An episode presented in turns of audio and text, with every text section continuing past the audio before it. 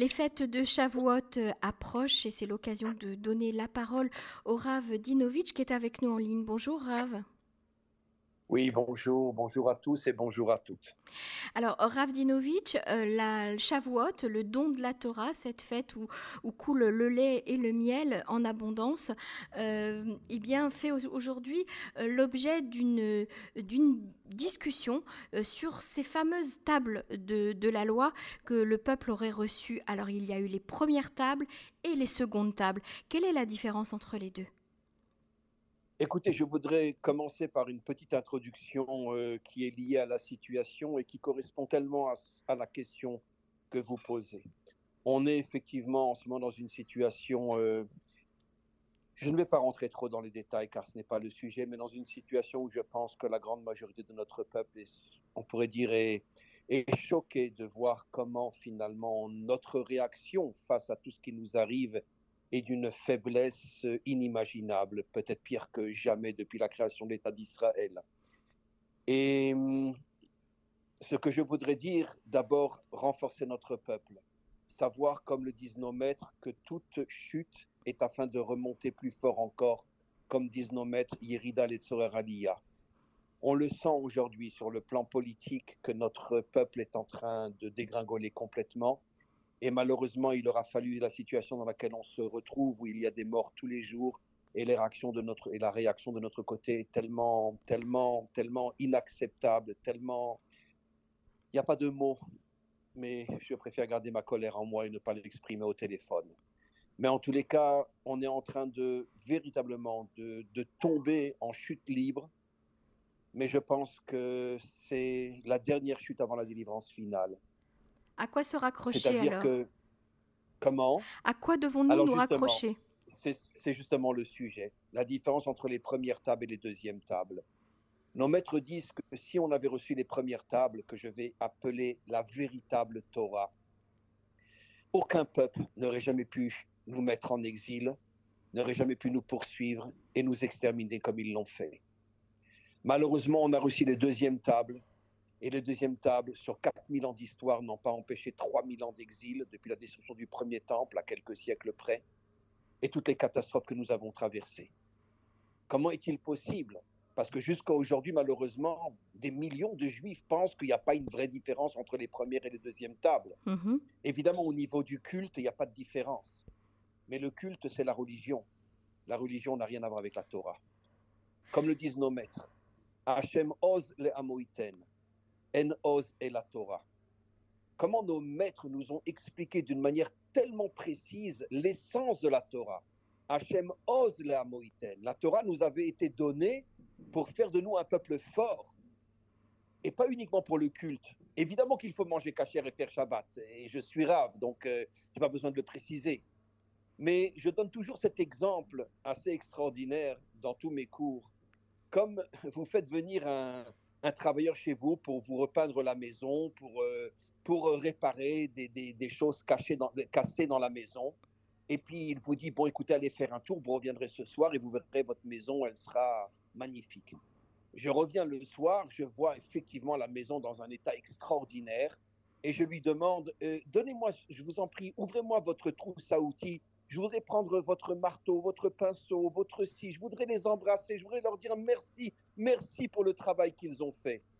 Alors l'artisan, il dit, mais attends, mais vous êtes malade, monsieur.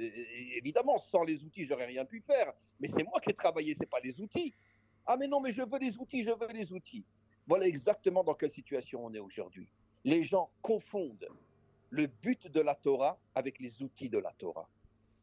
Le culte, ce que j'appelle moi la religion, est extrêmement important, car sans les outils, on ne peut en aucun cas arriver au but final. Mais ce ne sont que des outils.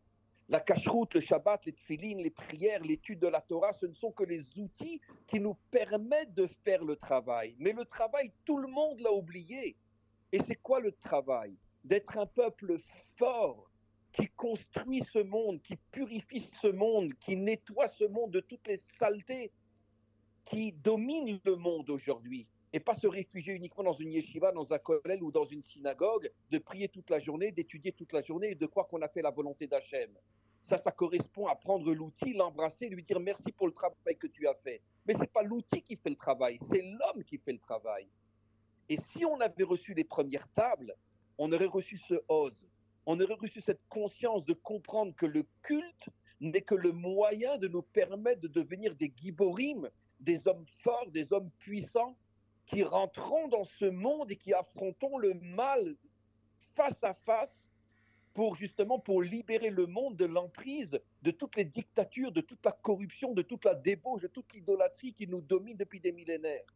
Malheureusement, on a reçu les deuxièmes tables. Dans les deuxièmes tables, le sens, le but profond de la Torah était complètement voilé.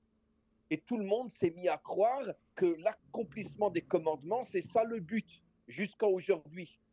Et finalement, sans s'en rendre compte, on a servi toutes les forces du mal de ce monde, parce que finalement, on est devenu des religieux, des religieux enfermés dans une bouée spirituelle complètement déconnectée de ce monde, et on s'imagine qu'on est en train de faire la volonté de Dieu, la volonté du maître du monde, et en vérité, ça fait des millénaires qu'on est passé complètement à côté de la Torah.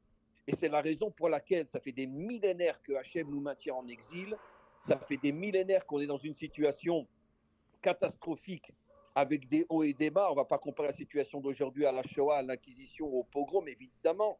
Mais on est dans une situation catastrophique. Pourquoi? Parce que les représentants de la Torah n'ont strictement rien compris au sens profond et véritable de la Torah.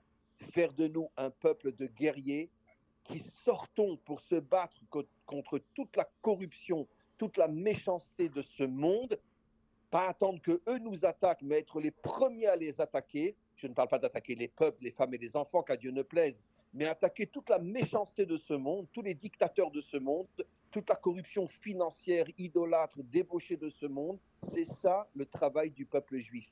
Et c'est cette Torah que le Machar va nous redonner. Comme il est dit dans Maïmonide, dans le Rambam, dans le Mishneh Torah, que le premier travail du Mashiach, ça ne sera pas de dire à tout le monde, allez, rentrez dans la synagogue, on va étudier la Torah, le premier travail du Mashiach, ça sera de monter une armée qui va sortir d'Israël pour se battre contre tout le mal qu'il y a dans le monde entier. Ça, c'est les premières tables que nous n'avons jamais reçues.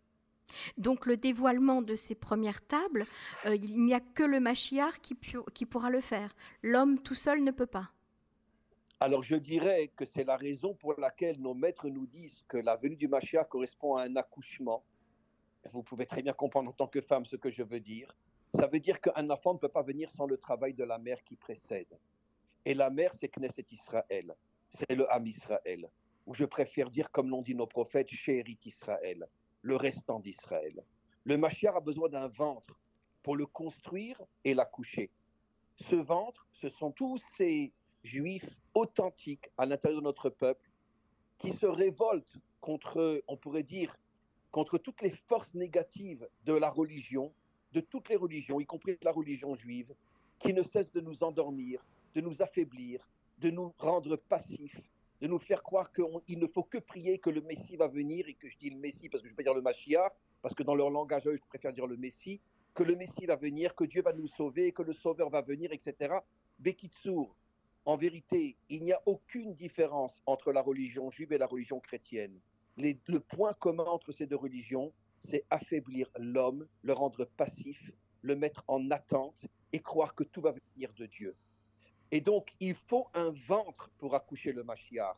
Ce ventre, ce sont ces milliers de juifs qui se trouvent ici en Israël, parce qu'il y en a des milliers, des dizaines de milliers, qui ont compris toute cette trahison de cette Torah qui nous accompagne depuis. En fait, ce n'est pas la Torah qui nous a trahis, ce sont les représentants de la Torah qui nous trahissent depuis des millénaires et qui nous affaiblissent et qui nous rendent des êtres passifs, des êtres en attente du salut divin, exactement comme les chrétiens, le sauveur, le sauveur, le sauveur. Non, c'est à nous de construire le Mashiach dans le ventre d'Israël.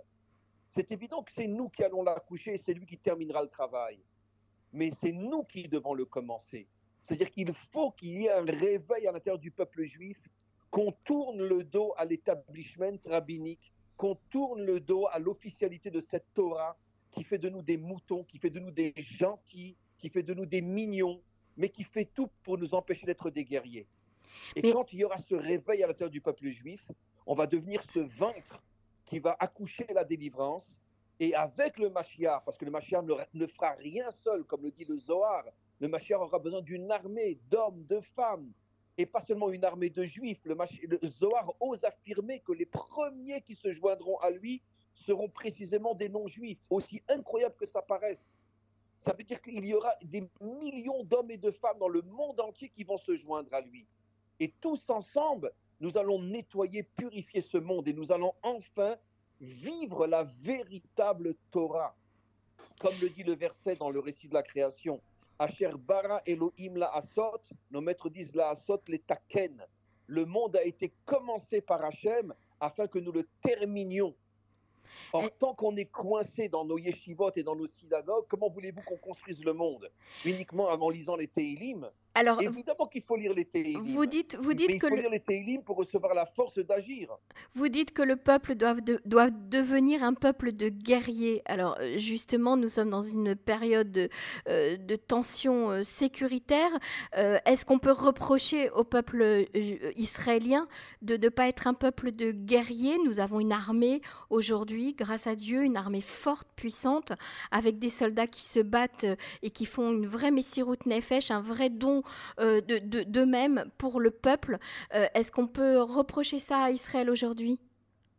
Non, bien sûr que non. Et, vous confirmez dans votre question ce que j'ai expliqué, mais je ne l'ai peut-être pas suffisamment expliqué.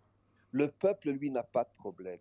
Dans son potentiel, et on le mhm. voit bien sûr à l'armée, notre peuple est un peuple de guerriers. Malheureusement, depuis des millénaires, lisez le Tanar.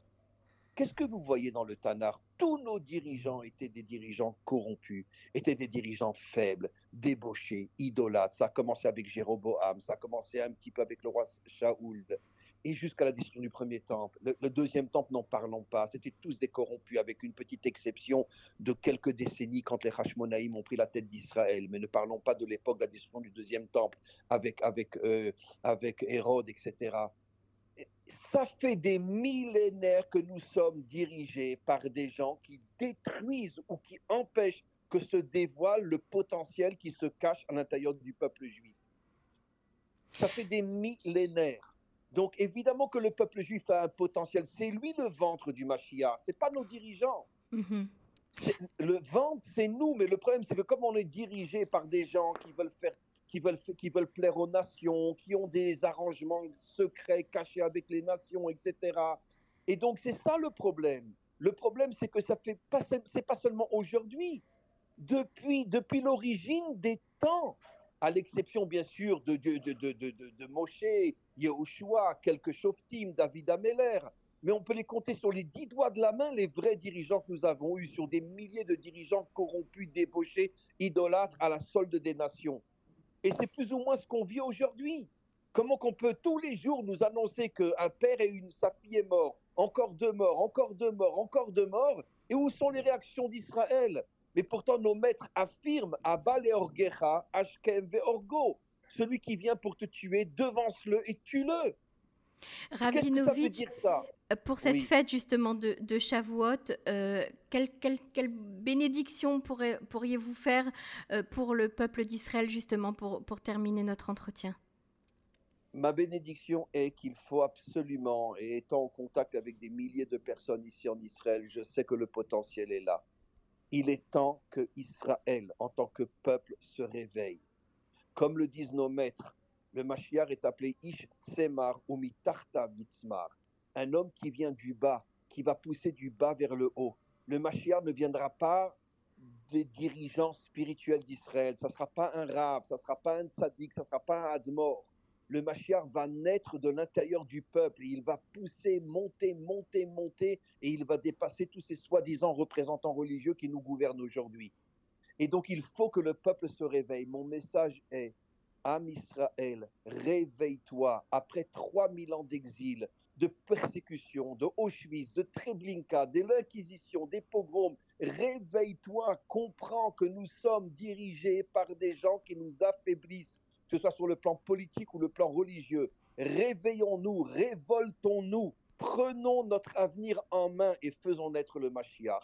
Voilà la bénédiction que j'envoie à tout mon peuple. Merci beaucoup, Rav Dinovitch et Chak Merci beaucoup à vous aussi et Chag à tous et à toutes.